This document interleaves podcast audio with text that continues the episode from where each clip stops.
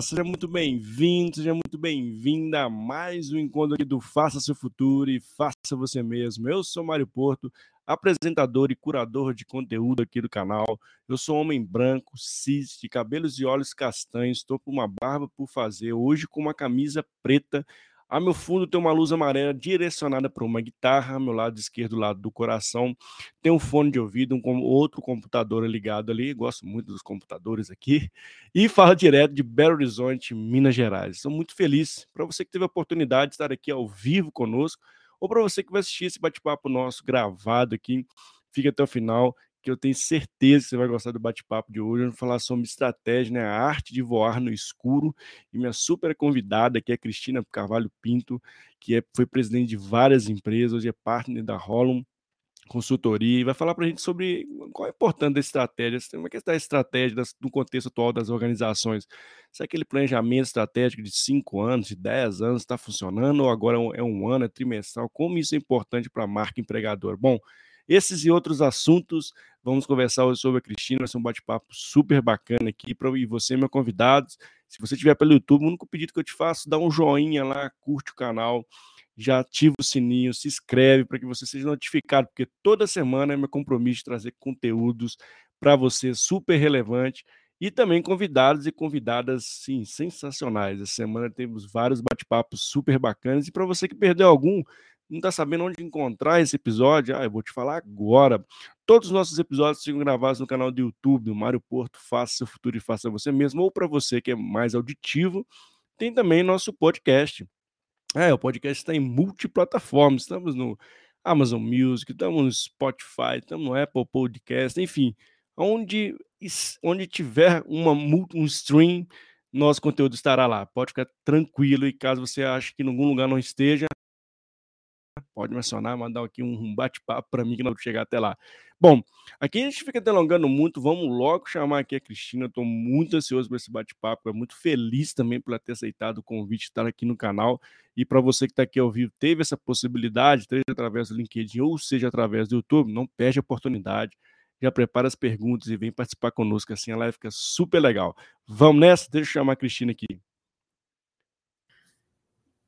Olá. E Cristina, seja muito bem-vinda, tudo bem? Muito obrigada, boa noite, estou ótima, boa noite, Mário, boa noite para essa turma linda que está aí assistindo, e muito obrigada por esse convite. Ah, eu, eu fico muito feliz. Escolhi um tema mesmo já para provocar é. e para a gente desmistificar as falsas estratégias. Oh, essa é boa, viu, Cristina? Eu gostei muito do tema quando você mandou a proposta. Essa arte de voar no escuro, estou bem curioso para saber o que, que, que, é essa mensagem subliminar, o que, que essa mensagem quer trazer para a gente, como ainda mais sobre um tema muito bacana que é a estratégia e como anda nossas organizações em relação a esse tema. E, Cristina, estou muito feliz, quero te agradecer já de primeira mão por ter aceitado o convite, ter se disponibilizado um tempo para estar conosco. Sei que você, você tem uma agenda da corrida, viu? Brigadão, tá? Um prazer. Sou fã do trabalho que você está fazendo, viu, Mário? Obrigado, Levando Cristina. conhecimento inovador, levando provocações. Parabéns. Obrigado, muito obrigado pelo feedback. E, Cristina, antes a gente começar aqui a entrar sobre esse tema super bacana, eu queria que você apresentasse um pouquinho da sua história para a gente, para quem ainda não te conhece, nossa audiência, ou passar a te conhecer. Eu tenho certeza que eles vão adorar a sua história, porque a Cristina tem uma história muito bacana. Olha, é, então, a gente, nas próximas sete horas, eu vou contando, tá? pode ser uma, eu brinco aqui, pode ser uma longa história curta, tá, Cristina? É, claro.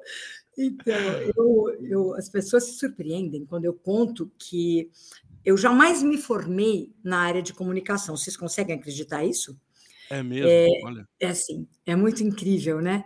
Eu, eu me formei música. Eu sou, por formação, é, eu sou bailarina e fui pianista. Olha que legal. E digo fui porque depois que eu comecei a trabalhar né, no nosso universo de comunicação, de estratégia, fazendo uh, liderança de empresas, aí piano é aquela coisa, ou toca muito bem, ou é melhor nem começar. E tem que estudar todo dia, né? Exato, Três filhos maravilhosos. Então, é, eu, a gente na vida tem que estabelecer prioridades. E família e trabalho são prioridades para mim maravilhosas. É, então, eu comecei com 17 anos numa agência de propaganda como redatora. Eu fui para lá, já que eu era música, como fui para lá? É que antes de ser música, eu comecei a escrever literatura. Eu escrevi desde os nove anos de idade. Isso eu não parei mais. É, eu era muito jovem quando eu tive contos premiados. Uhum. E, e, eu, e eu amo escrever, nasci para comunicar, seja pela voz, pela palavra, eh, pelo corpo, pela música, né? Porque a, a dança é a arte de comunicar com o, o corpo. corpo. Fala, né? É, fala muito. E eu, e eu então, é, acabei indo parar numa agência para a qual, na entrevista com o presidente, eu já cheguei de jeans rasgado, porque inaugurei essa, essa moda. Essa moda, ó, legal. É, eu era, eu era motociclista. eu era motociclista. Eu acho que eu fui talvez a primeira mulher a tirar a carta de moto nesse país, porque não tinha mulher nenhuma usando moto. E, e, eu, e eu cheguei, caí no meio do caminho, porque eu fui meio afobada e muito atrasada. Eu sou do signo de peixes, tenho problemas com horário. E aí eu, eu cheguei lá rasgada e toda cheia de, de graxa, né? Mas eu acho que eu tinha também algumas graças, né? Você sabe que a palavra graça é dom. Oh, e, e, acabei conseguindo um estágio, e, e aí eu não parei mais. Que legal. E, e, acabei fazendo, sim, uma carreira que, quando escrevem a meu respeito, dizem que foi meteórica, porque eu tinha trinta e poucos anos quando eu assumi a presidência daquela que era a maior agência de propaganda do planeta Terra. Legal. E também o maior grupo de todos, que era o Young Rubicon. E, e, eu vinha de muitos prêmios na área criativa, mas eu, como acabei de contar, eu não sou formada em administração de empresas. E houve muita insistência dos que depois viraram os meus sócios americanos para que eu não me preocupasse com isso que eu aprenderia de, de alguma forma, já que eu era, já há muitos anos, vinha liderando equipes criativas e com muito sucesso. Legal. Então, eu aprendi a, a parte chamada gestão. Quando me perguntam, eu digo que eu aprendi gestão pelo método Braille. É, é tateando a verdade, tateando a realidade tateando com sensibilidade, olhando de verdade para o cenário. Olha e só. de tanto fazer isto com amor, a gente acabou dando um salto gigantesco. É, quem acompanha a minha história sabe, eu fiquei é, quase, fiquei oito anos na, na presidência, acabei tendo uma, uma liderança muito forte na América Latina, acabei tendo uma liderança criativa mundial muito forte, e virou a Agência dos Sonhos, premiadésima e aquela coisa toda. Que legal. Mas, mas num dado momento, eu comecei a sentir, Mário, que hum. isso daí não era o que eu mais sonhava. Eu Olha vivia em avião, eu era do board mundial, representava a Latinoamérica. É, isso foi fabuloso para mim, fabuloso. Mas eu percebi que os grandes grupos no nosso setor é, copiavam é, estruturalmente a, o formato dos grandes clientes, até porque a gente só tinha grandes clientes. Então, é assim, é uma grande pirâmide. Né? E lá estava eu no alto dessa grande pirâmide. pirâmide ninguém conseguia chegar comigo, exceto os criativos e Olha os planejadores. Tá? Legal. Eu nunca deixei Legal. de fazer criação. E aí, é, eu falei: isso aí está tudo errado. Está tudo errado. A nossa área, que é a área das ideias, que é a área das estratégias, que é a área das grandes disrupção, disrupções, né? palavra que, aliás, não existe, é um neologismo inventado uhum. recentemente. Mas essa área não pode ter esse tipo de estrutura, não pode ser uma pirâmide. Eu não quero ficar no topo de coisa alguma, eu quero ficar como sempre gostei, mão na massa, entendeu? Legal. Dando risada, abraçando todo mundo. E assim nasceu o grupo Full Jazz. O grupo Full Jazz, Mário, ficou quase 25 anos fazendo sucesso. Caraca, que legal. Nós desenhamos a banda de jazz, já que eu sou música. Eu não queria mais a questão da grande orquestra e eu lá eh, com a batuta. Eh, achei isso extremamente. Você toca piano ainda, Cristina? Por curiosidade aqui? Toca piano? Olha, tão mal que eu prefiro dizer que não, tá? tá dançar, dançar, ainda sou é. barra pesada, tá? O piano não, barra não, leve, né? Porque o bailarino tem que ser Sim, leve. Sim, não esquece. Bom, então, aí o que, que aconteceu? Assim nasceu o grupo Full Jazz, porque, como música, eu conheço profundamente estruturas de diferentes ritmos. E a banda de jazz é fascinante. Quem já foi assistir uma banda de jazz sabe como é que é o músico de é jazz. E estou falando da banda, existem as orquestras de jazz, mas o meu assunto Sim. é a banda. A banda de jazz é pequenininha, ela. Você nunca sabe direito quem é o líder. Porque Não tem jeito. É, banda é, de jazz, tem, é. todo mundo é craque. É. Ela é pequena, mas só, você só pode entrar lá se você for craque. Ou muito talentoso e a gente ensina. E assim, Mário, é, nós criamos a Full Jazz, que tinha um design de boutique, e foi sempre boutique. A gente ganhou muito prêmio, a gente ficou. Virou um, um. Como é que eu vou te explicar? Um posicionamento de nicho. Não pela melhor das razões, por uma razão muito é, preocupante eu comecei a criticar a falta de consciência nas execuções estratégicas e criativas uh, para marcas. Opa! Só que nessas alturas comecei a falar com conhecimento de causa, né? Porque eu já era, uh, inclusive como estrategista de branding, já muito experiente.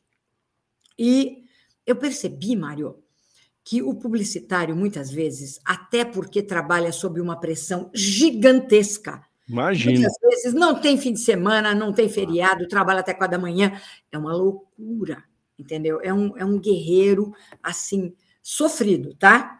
Mas, é, talvez por isso, ou não só por isso, claramente, é, eu percebi que o setor é, estava muito reativo. A história do setor é reativa no sentido da consciência da criatividade, não. Nós somos um país hipercriativo, uma cultura criativa. É, muito criativo. Mas, mas é, eu percebi que a gente, é, vamos dizer, eu não digo mais a gente, porque a, a se recusava a fazer isso, mas a grande parte das agências não parava para questionar se aquilo que eu estou fazendo e que vai influenciar hoje em dia não só milhões, mas bilhões. Bilhões de pessoas, né? Bilhões.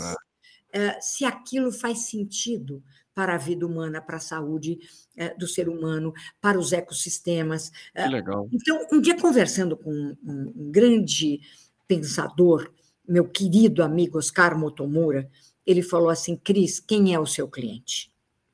E o dia que ele fez essa pergunta. Nossa, que pergunta fatal, hein? quem é o seu cliente?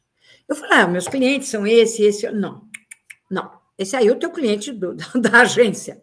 O teu. Quem é o cliente da tua mente? Porque Caraca, o que você o que você comercializa é a tua mente.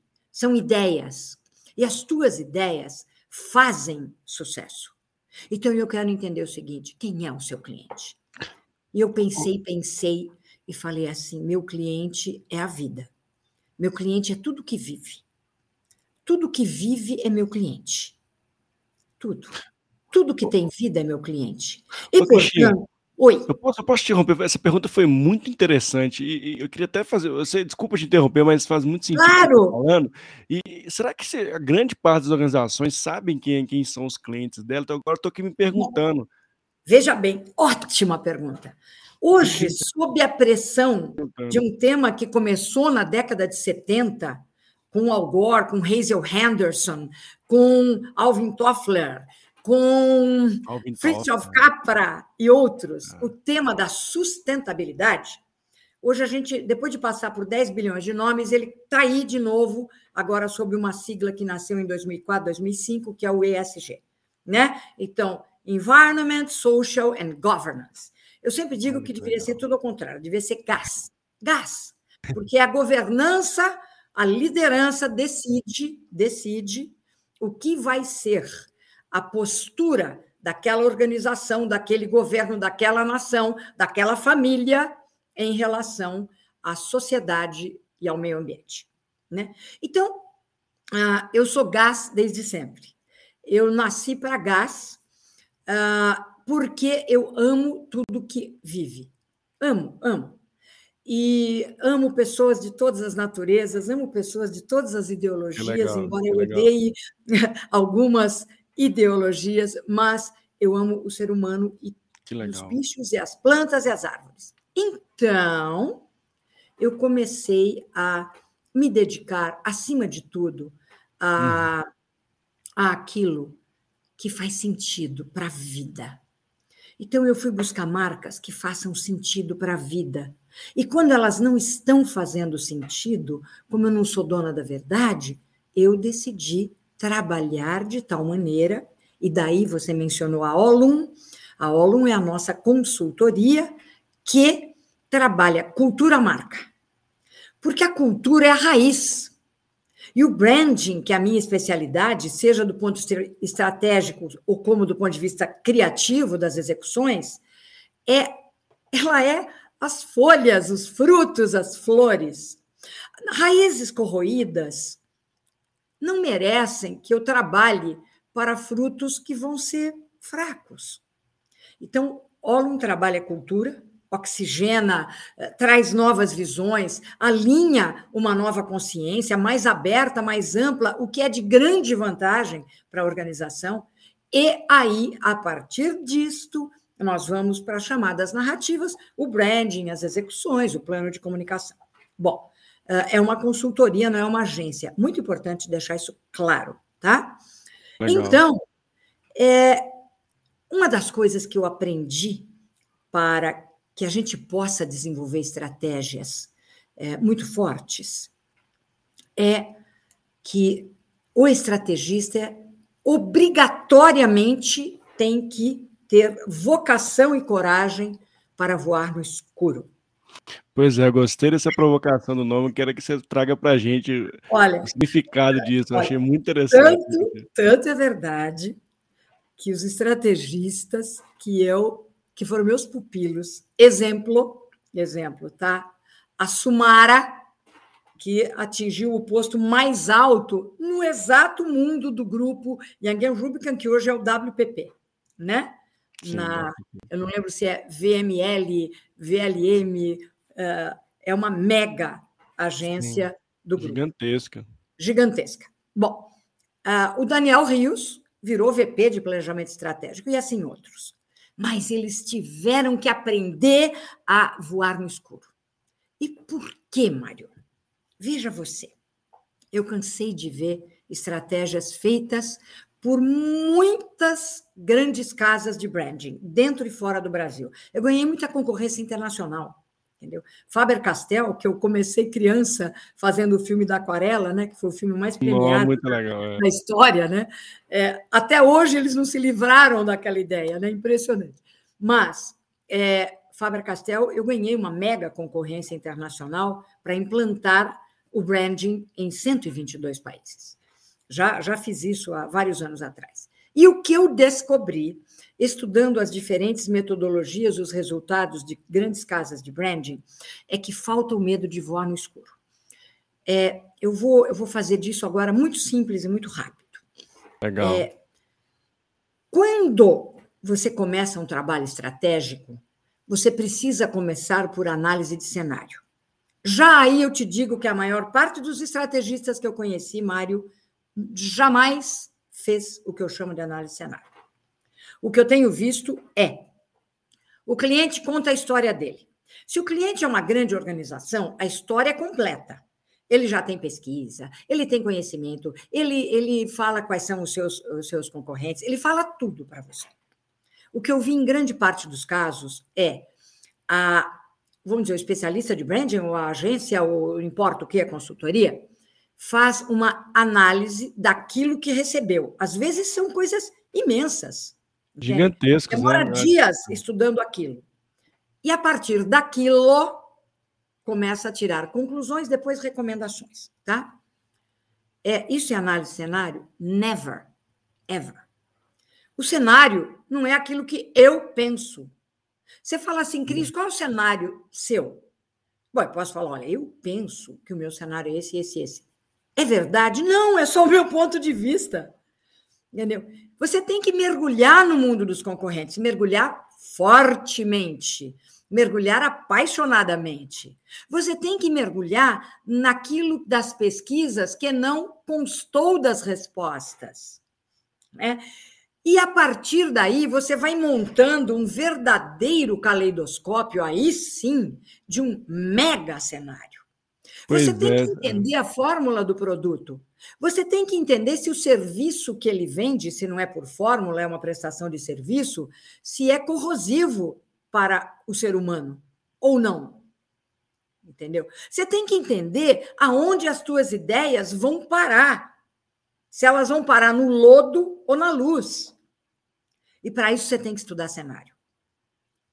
Muito bem. Então vamos lá. Cenário é cartesiano. Tá? Então eu começo com Descartes.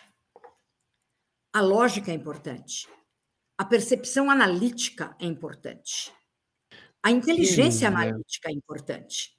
Tá? Desde Agora, que você Cristina, pega cenário. Eu queria até entender esse ponto, porque assim, você acha que. Por que, que as empresas não leem tanto cenário? Assim, você acha que dentro dessa não, hoje, massificação, é, essa rapidez. Estamos, uhum. A gente está vivendo no mundo da banalização, entendeu? Entendi. Hoje eu, eu tenho, tenho uma dificuldade. Agora, meus colegas me forçaram a entrar em redes sociais, então agora eu estou. Uh, no LinkedIn, parece que eu estou fazendo um, um, sucesso inesperado, porque eu nunca fui rede social, e, e estou até contente porque me obriga a levar cada vez coisas mais relevantes. Mas a Carol Dostal, que é uma influencer que vocês certamente Adoro conhecem, eu quase desmaiei, porque no começo do ano ela, ela fez a lista das Sim, 10 pessoas que Você lembra disso, né? Lembro. Ela botou meu nome em primeiro lugar, eu quase liguei para ela ficando brava. Falei, para. eu pesquisei você através da lista da Carol Dostal, fica de Pelo amor de Deus. É. Então, é, por que, que eu sempre resisti às redes sociais e acabei sempre, sempre tendo que visitá-las e analisá-las por questões profissionais? É óbvio porque a banalização do pensamento humano nos empobrece, empobrece nosso repertório, nos torna mecânicos nas nossas formas de pensar. Entendeu? Se eu passo o tempo todo vendo frases banais de autoajuda, ou pratos de camarão, ou o novo cuscuz da titia, eu realmente Uh, ou como eu passo o meu batom, ou eu na frente do espelho, no, no, no, tem muito isso no elevador. Então, o que, que acontece, gente?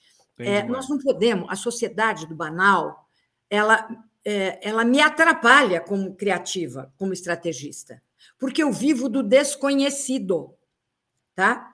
Então, o que que acontece? É, a gente, ah, pensei que você estava meio oscilando aí, mas então o que que acontece? A gente começa sim pela inteligência lógica. Não é na piração, não, não é na loucura. É montando um cenário real um cenário o mais completo que você conseguir, e não fazendo lá uma leitura do que o cliente disse que é, tá bom? Depois desta leitura, que é lógica, eu trabalho como um funil, Mário. Aí você vem para uma outra parte analítica ainda. Estou em Descartes, penso, observo, tá? E eu faço o que a gente chama de constatações. Olhando Nossa, todo esse cenário, adorei. Adorei isso, eu, esse eu, pensamento. Eu trabalho com um funil. é um funil. Legal. Mas esse funil é fulminante, Mário. Ele é fulminante, porque você não consegue escapar dele. Não há como escapar, entendeu? Eu detesto a história do Golden Circle, tá? Eu adoro, eu adoro a capacidade de fazer marketing dos americanos, porque eles pegam muita bobagem e transformam na lei, né? Como que eu posso partir do why? Eu nasci e a primeira coisa que eu sabia era é, qual é o meu propósito? Gente, nós estamos loucos. Propósito eu descubro depois de entender quem eu sou. Quem eu sou, para onde eu quero ir, o que, que eu vim fazer nesse planeta. Mas agora, nesse mundo da banalidade, entendeu? E todo mundo com pressa, agora todo mundo cobrando SG, não sei mais quem. Então é assim, é propósito. Começa pelo propósito. Você não sabe nem quem você é. Você nem parou para pensar nos é. danos que você está é. trazendo para o meio é. ambiente, para a sociedade. Agora, propósito, me desenhe um propósito. Quem pode desenhar um propósito para alguém? E a marca é um alguém.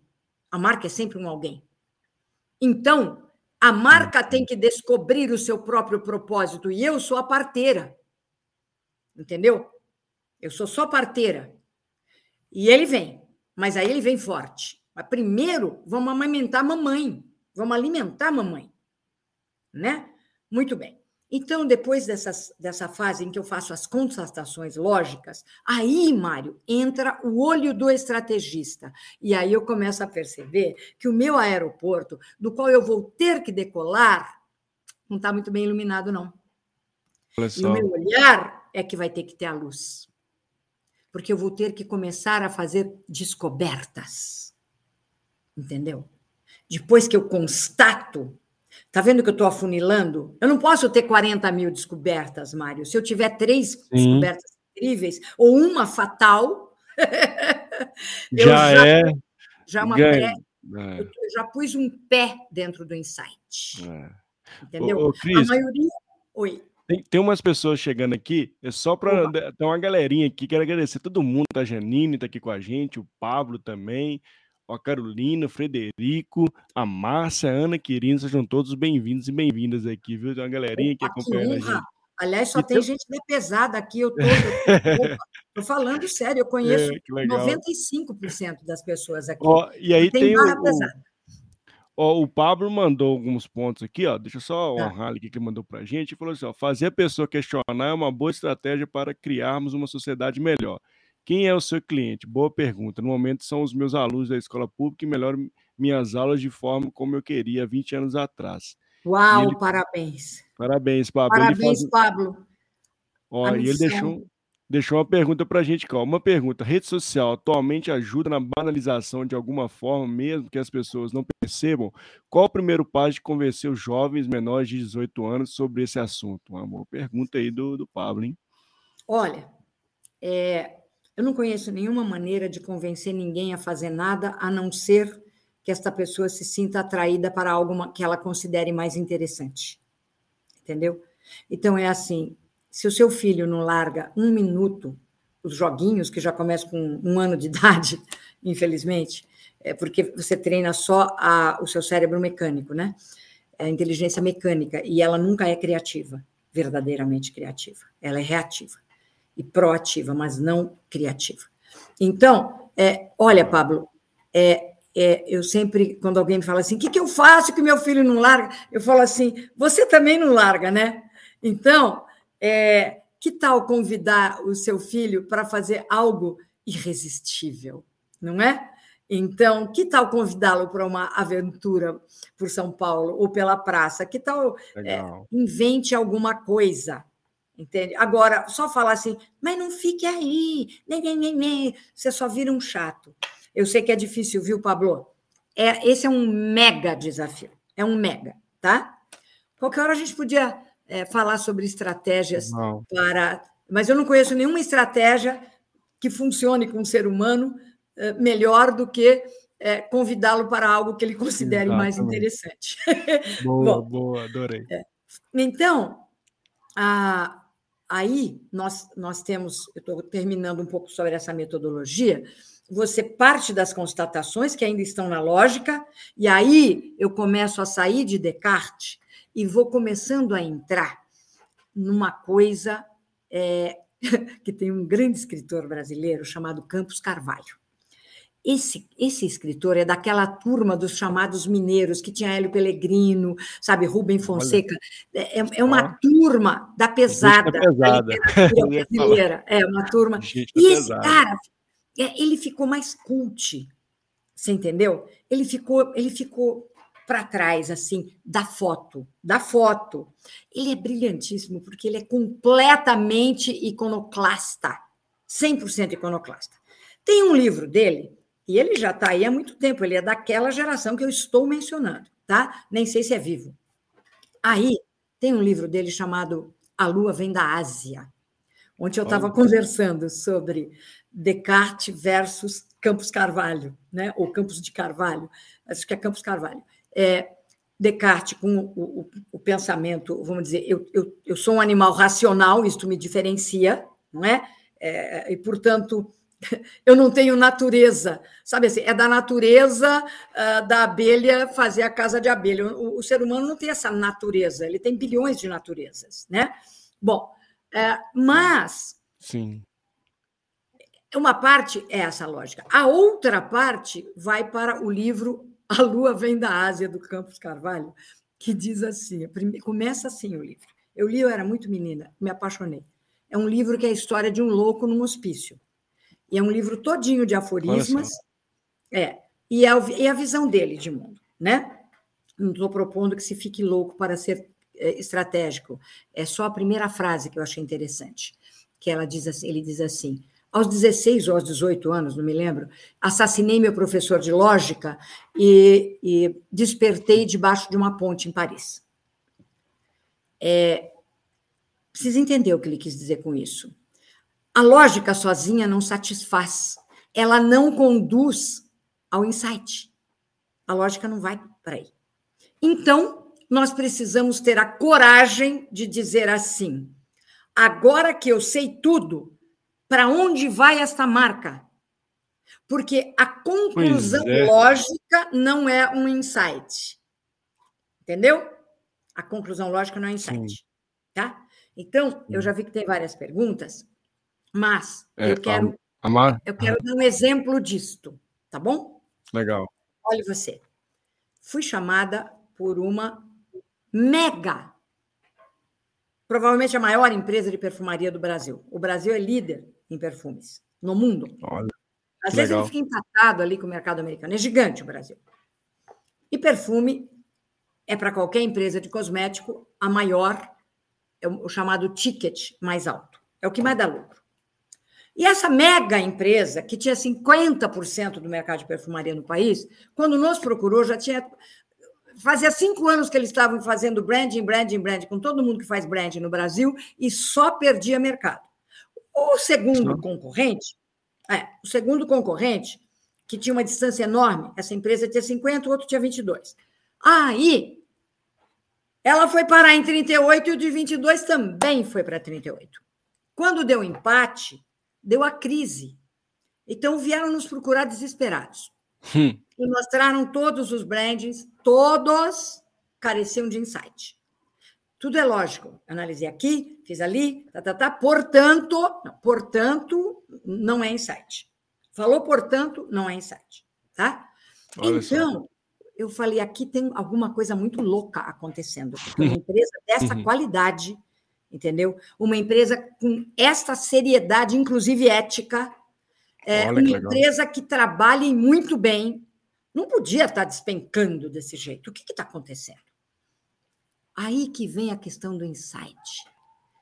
Eu percebi que, à medida que eles caíam, eles começaram a olhar para baixo hum, e não para frente. Não para frente eles olhavam para o concorrente. O que, que ele está fazendo? Porque ele está subindo e eu estou caindo. Olha lá, olha lá embaixo. O concorrente olhava para eles. Ele falava: ele é o meu benchmark, ele é a minha referência. O que, que aconteceu? Entendi. Eu comecei a analisar a propaganda dos dois e eram idênticas. Olha só. Ninguém, ninguém tinha percebido. Ninguém. Esse é o olho que não tem lógica. Você fala, alguém está olhando para baixo, alguém está olhando para cima. Da onde você tirou essa conclusão? Eu falei, tem algo aí. Eles não estão olhando para a sua grandiosidade, eles não estão olhando para a sua capacidade impressionante de liderar. Eles estão olhando lá, porque o cara está subindo, eu estou caindo. Onde é que isso vai parar? Vai parar com eles no chão e os outros lá em cima. Óbvio. Os outros lá em cima, óbvio. Que o outro está olhando para cima. Entendeu? Então, eu percebi isto. Tá? Que legal. Essa chave é, foi uma, um dos insights. Segunda coisa, eu percebi que a marca estava triste. Como que vai fazer isso? É mediunidade tal? Não, querido, é experiência. Tá? Quando todos os líderes responsáveis por uma marca começam a se sentir perdedores, a marca, que é um ser vivo, começa a ser perdedora. Nossa, trouxe agora um insight muito bacana. Mário, a marca é um ser vivo. Por isso que você fala assim, aí aquela marca é meio antipática, não é? Ah, sei lá, né? Mas aquela outra, aquela outra é super jovem. Aí você fala assim, mas ela tem 150 anos. Ah, mas ela é jovem. Ela é então, deixa eu ver se, se, se, eu entendi essa mensagem que você trouxe, Cristina. Assim, o, né, todo mundo que move aquela empresa, né, os C-levels, os gerentes, enfim, todo, todo mundo que compõe aquela empresa, a energia daquelas pessoas vão dizer qual Tudo. a energia daquela marca. Tudo, querido. Querido, família louca, filho louco. A marca é filha da, da organização. Ela é, ela é aquela criança que a, a organização pariu para que ela possa ser o porta-voz, para que ela possa expressar a energia daquela organização. Se a energia está para baixo, a marca cai, entendeu? Aí eu falei assim, chamei lá a VP de marketing, e falei né? assim, por que, que uhum. vocês estão todos deprimidos? Ah, não, claro que estão. Olha a nossa situação, olha o market share. Eu falei, mas nasceu primeiro o ovo ou a galinha? Eu estou achando que não é, vocês não estão deprimidos porque o market share está caindo. O market share está caindo porque vocês não acreditam mais em vocês, não acreditam na marca, vocês só olham para o concorrente, o concorrente agora que é a menina dos seus olhos. E a sua filha, que é a sua marca, está posta de lado. Aí sabe o que eu fiz? Fui conversar com um dos uhum. três fundadores daquela empresa. Os três são muito meus amigos.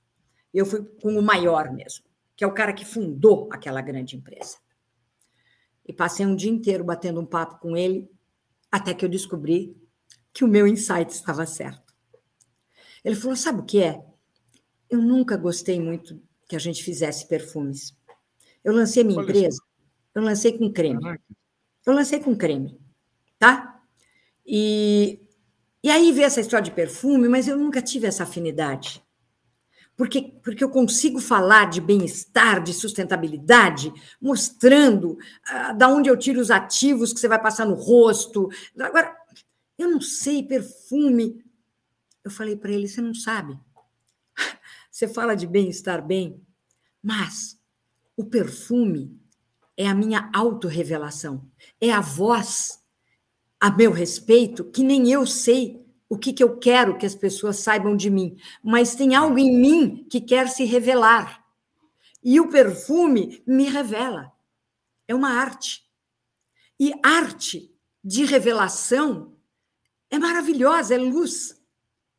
É por isso que um perfume que eu adoro, a minha vizinha odeia. Em mim fica o máximo, nela fica uma porcaria. Porque ela não é eu, eu não sou ela. Entendeu?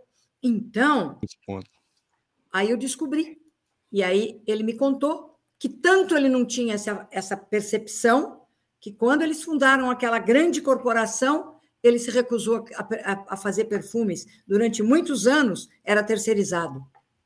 Entendeu?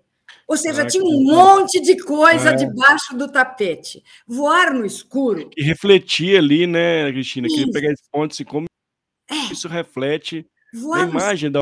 E por isso que a Olum faz cultura marca.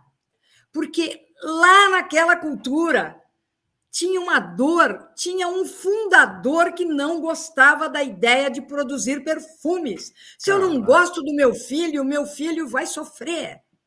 Se eu rejeito meu filho, meu filho não vai brilhar, a não ser que ele seja tão guerreiro, tão guerreiro, mas tão guerreiro que ele consiga furar o meu desamor.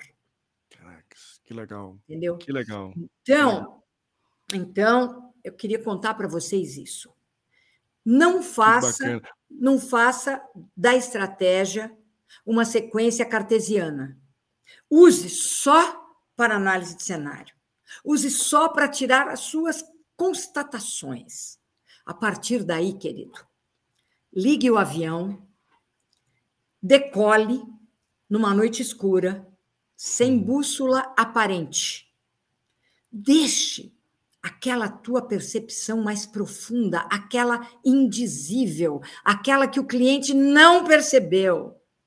Deixa ela florar e você vai sem, olha, nunca deu errado. E aí você em 100% dos casos vai aterrissar num novo mundo. E a marca, esta marca que eu me refiro, implantou um raciocínio estratégico diferente grandioso. Botou a execução. Eu nem fiz a execução criativa. Sim. Ela tinha uma agência, eu só fiz a estratégia. Mas a estratégia foi absolutamente detalhada e precisa. Eles executaram. Em sete meses, ela recuperou os 12 pontos de market share que ela tinha perdido. Um oh, ponto, um ponto valia 180 milhões naquele momento. No. Depois, mais sete meses, mais cinco pontos. É só fazer as contas. 17 pontos de market share em valendo 180 milhões, um ponto. Então, gente, é isso que é voar no escuro. Precisa ter coragem. É. Precisa gostar do desconhecido. É.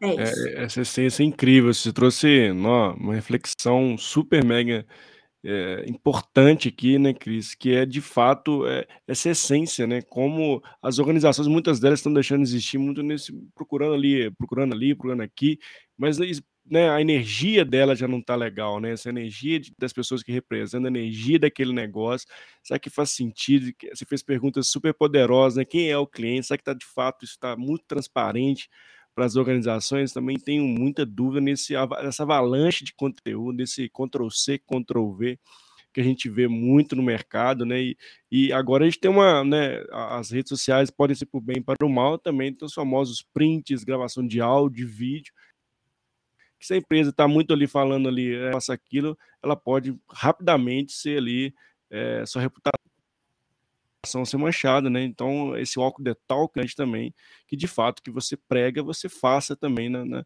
na igualmente, né? Não, não diferente, né? Acho que é. É, isso é muito importante. Inclusive, a Márcia traz uma pergunta para você, Cristina, que é, ó, é, o que está mudando na estratégia das companhias com esse DIG?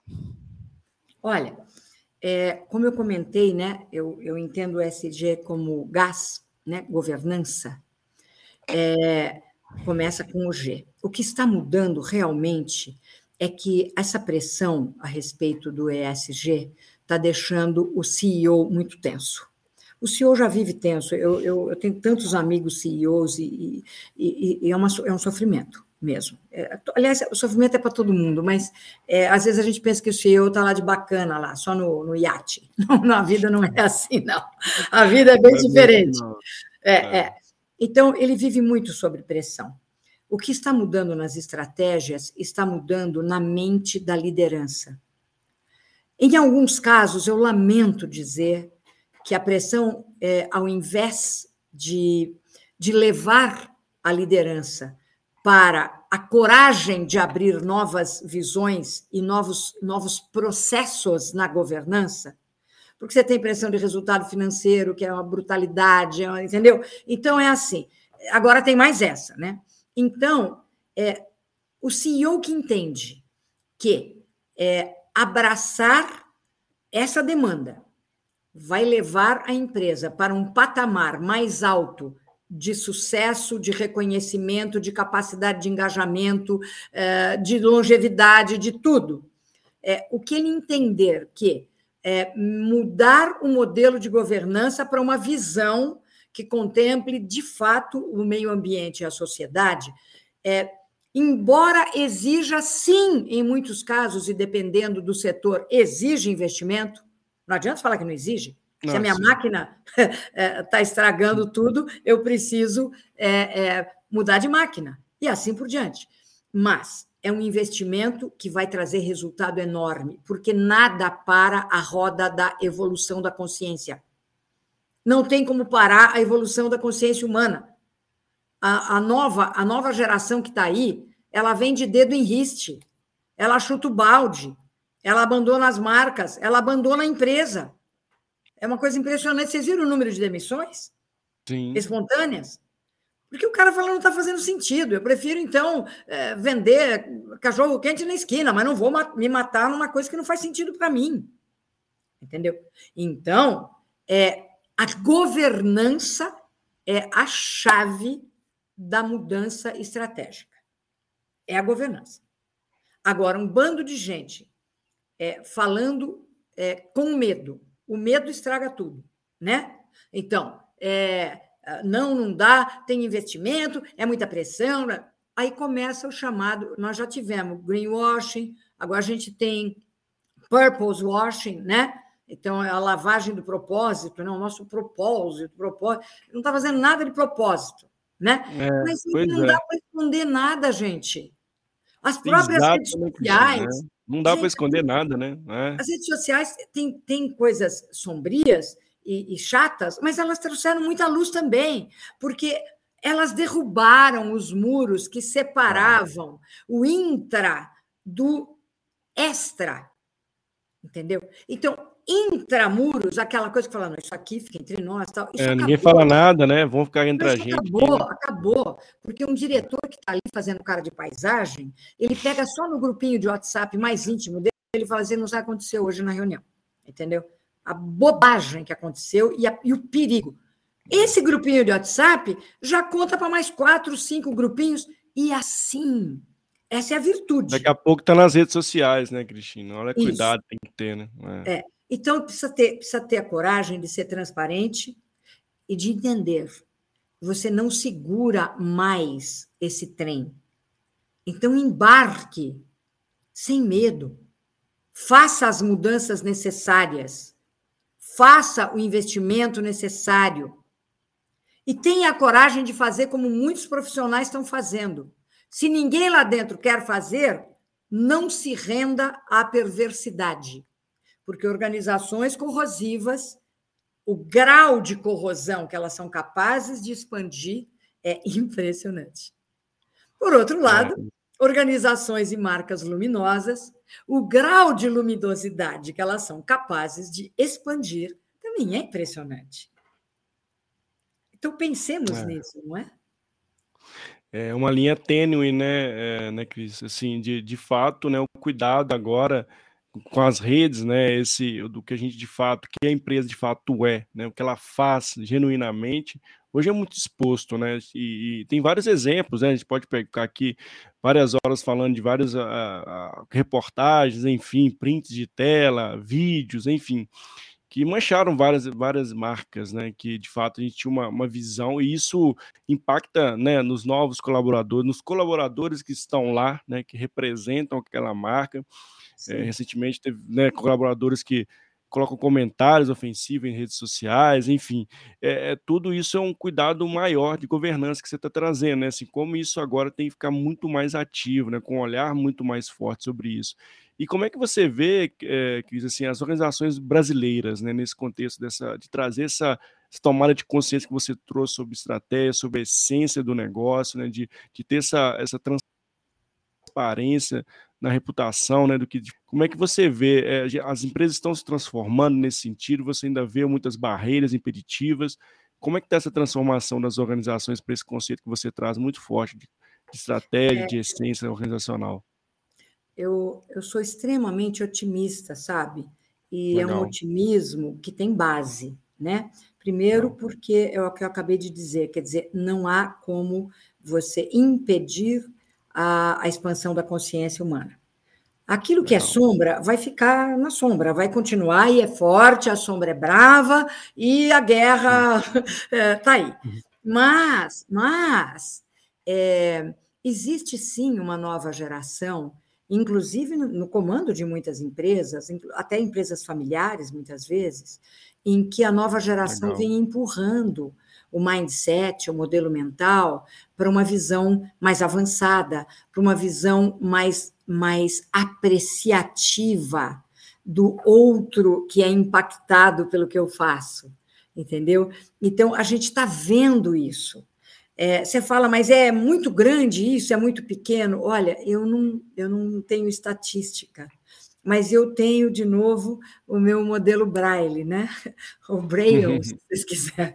É, eu, eu, eu vou tateando, eu converso com tanta gente, eu frequento tantos ambientes diferentes e, e muitos ambientes de líderes, e, a, eu percebo é, que tem uma inquietação tem uma coisa, é assim, mesmo aqueles que estão fazendo fake, né? Porque agora tem muita gente implantando um fake ESG, né? Que é meio ah, assim, é, aí, tem que ver se a é. gente passa nos critérios do GRI, sei lá, faz qualquer negócio, mas eu preciso resolver, tá? Porque eu preciso, ah, até a Bolsa de Valores está tá, tá derrubando as ações de quem não está fazendo. Então, bom, então, é, é o seguinte, é, existe sim esse lado, mas é, é muito, é muito grande o número de líderes uh, que, com muito sofrimento, viu? É, e, com muita, e com muita complicação, é, com, sabe, é, com hesitação, porque não é um voo fácil, não adianta, não é. É uma mudança de estrutura mental das lideranças, é uma mudança de estrutura de processos, a, a, estrutura mental ela se corporifica em processos palpáveis, não só em discursos. Então, é, é, é, é empurrar piano. Mas, quando você sai do outro lado do túnel, é incrível como é suave o pouso no novo aeroporto. Aí você fala, puxa vida, eu podia ter feito um pouco antes, não precisava ter sofrido tanto. É, né? precisava da sofrência, né? É. Eu tô, eu tô querendo agradecer não só a todos vocês, como aqui uma Tem colega minha também de um grupo de muita liderança feminina, a Ana Opa. Quirino, quanta honra, muito Márcia Vieira, outra grande empreendedora. Eu estou vendo mulheres aqui que são líderes empresariais, eh, deve ter homens também. Aqui na minha tela estão aparecendo nesse momento a Ana e a Márcia e, uhum. e, e elas, elas sabem como é complexo, mas elas são pessoas uh, de uma coragem extremada uh, de voar para novas, para novos uh, aeroportos e conhecer novos horizontes, né? Ficar no mesmo horizonte sempre é muito chato, né?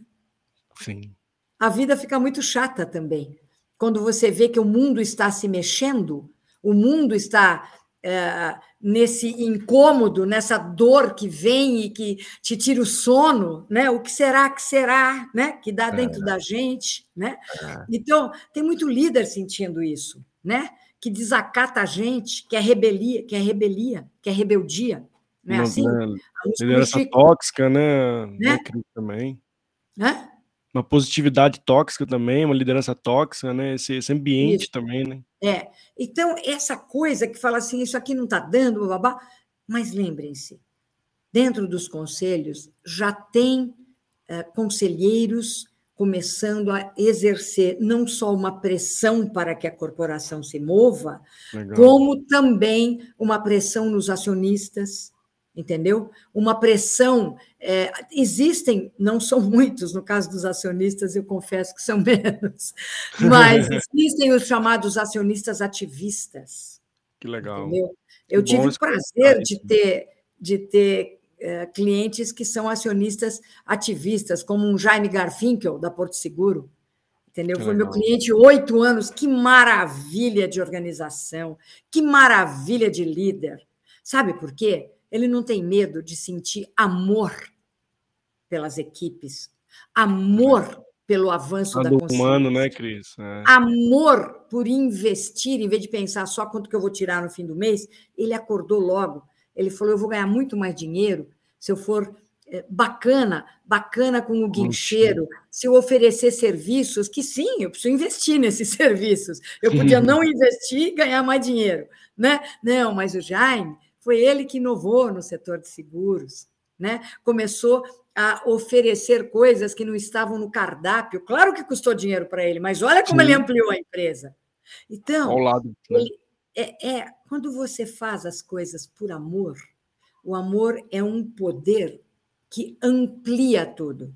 Quando você faz por ganância, olha como a ganância é um movimento assim, né? É meu. Ele fecha, mas ao fechar para você, ele fecha o seu futuro também. Oh, é melhor soltar, soltar com consciência, com moderação, com maturidade, mas sem medo. Oh, incrível.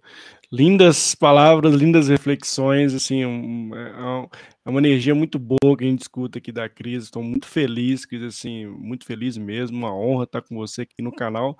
e para toda a audiência também que esteve aqui conosco, muito feliz de vocês estarem aqui no canal do Faça o Futuro e Faça Você Mesmo. Mas, Cris, estamos caminhando aqui para o finalzinho do nosso bate-papo contigo. Queria de novo, né, te agradecer muito, né? Você não sabe quanto você está contribuindo para nós aqui com o seu conhecimento, com suas palavras. Eu estou muito com energia muito boa aqui do outro lado das câmeras, né? E que bom que a gente proporcionou esse, esse encontro nosso, deu tudo certo. Eu queria passar a palavra para você, caso você queira fazer algumas considerações finais, deixarmos algumas dicas e onde as pessoas também te encontram, né? Eu sei que te encontram muito bem no LinkedIn também. Eu que acompanho, é. não acompanho a Cris, pode acompanhar, ela tem feito é o, um trabalho muito legal, apesar é, dela eu, querer um pouquinho. eu, eu, adoro trabalhar e eu, eu, vou, eu voltei a escrever muito literatura e o ano que vem vou, vou ter coisas novas aí nesse, nesse campo puramente é, literário. Mas vou continuar, sim, esse meu trabalho é, de comunicar e de, e de fazer um branding, é, é um branding é, que eu posso chamar. Já, já outro dia saiu uma série de televisão aí dizendo que eu sou que eu sou uma iconoclasta, né? Eu sou sim porque eu quebro as imagens vazias. Legal. E, e a Ana aqui está dizendo, é, ela diz assim, né, que é difícil lidar com o ego, né? Isso, e, de muitos é. profissionais. E sabe, é. Ana, eu descobri uma coisa mas isso também veio da maturidade e de um jeito amoroso de olhar para quem quer que seja. É, eu percebi que os grandes egos escondem, eles são máscaras é, que são colocadas na frente de seres que não acreditam muito neles. Então, seres frágeis, seres frágeis desenvolvem mega egos. É, quando a gente sabe quem a gente é, é, quando a gente sabe que temos tanto a aprender, todos juntos, quando a gente sabe que é importante é, voar no escuro, sem medo, não existem fantasmas. É, mas lembrem-se, né? Eu só voo no escuro depois de entender todo o cenário, não foi assim? depois de ter um trabalho enorme. Então, quando eu falo voar no escuro, é sabendo exatamente de que cenário eu parti e para que cenário eu quero ir. É. Então, existe uma bússola. Não é assim, sai feito louca. Isso aí não existe, não. Não é papo de louquinho. Tá? Então, é, eu aprendi também que esses mega egos que a gente encontra em diferentes profissões, né? Tem médicos. Meu pai era um médico que não tinha ego nenhum. Ele era, um, ele era uma paixão generosa, um grande cirurgião. Uh, mas eu, às vezes, eu bato o olho num médico que está me atendendo, eu fico até, sabe, porque ele posa tanto que eu quase tenho que subir em cima da mesa para falar com ele, para ver se me olha do jeito que tem que me olhar. Mas, mas, é, eu sempre olho isso com muita é com muita solidariedade, porque os grandes egos que eu conheço na minha vida, eles não acreditam que tirando aquela máscara, a, toda a potência do ser vai brilhar. Eles não acreditam nisso. Uma pena. É. Boas reflexões. A Cris vai falando, a gente vai aqui refletindo. Muito bacana estar com você, viu, Cris? Cris, brigadão mesmo por tudo. Obrigada, tá? Obrigado pela audiência. Obrigada a todos todo mundo que passou por aqui, ou que vai assistir gravado, ou que vai escutar nosso podcast, meu muito obrigado. É, fica aqui o convite para sempre que possível, venha participar conosco aqui do canal, fico muito feliz. Cris, um grande muito beijo obrigado. no coração e mais pra uma você, vez, muito obrigado. Parabéns. Viu? Parabéns, Mário, e obrigada a você e a toda essa turma linda é, que veio hoje é, me ensinar também. Que legal, muito feliz. Terminando aqui o dia hoje, muito feliz. Obrigado, Cris, obrigado, obrigado. a todo mundo. E até mais, viu, gente? Tchau, tchau. Até mais. Tchau.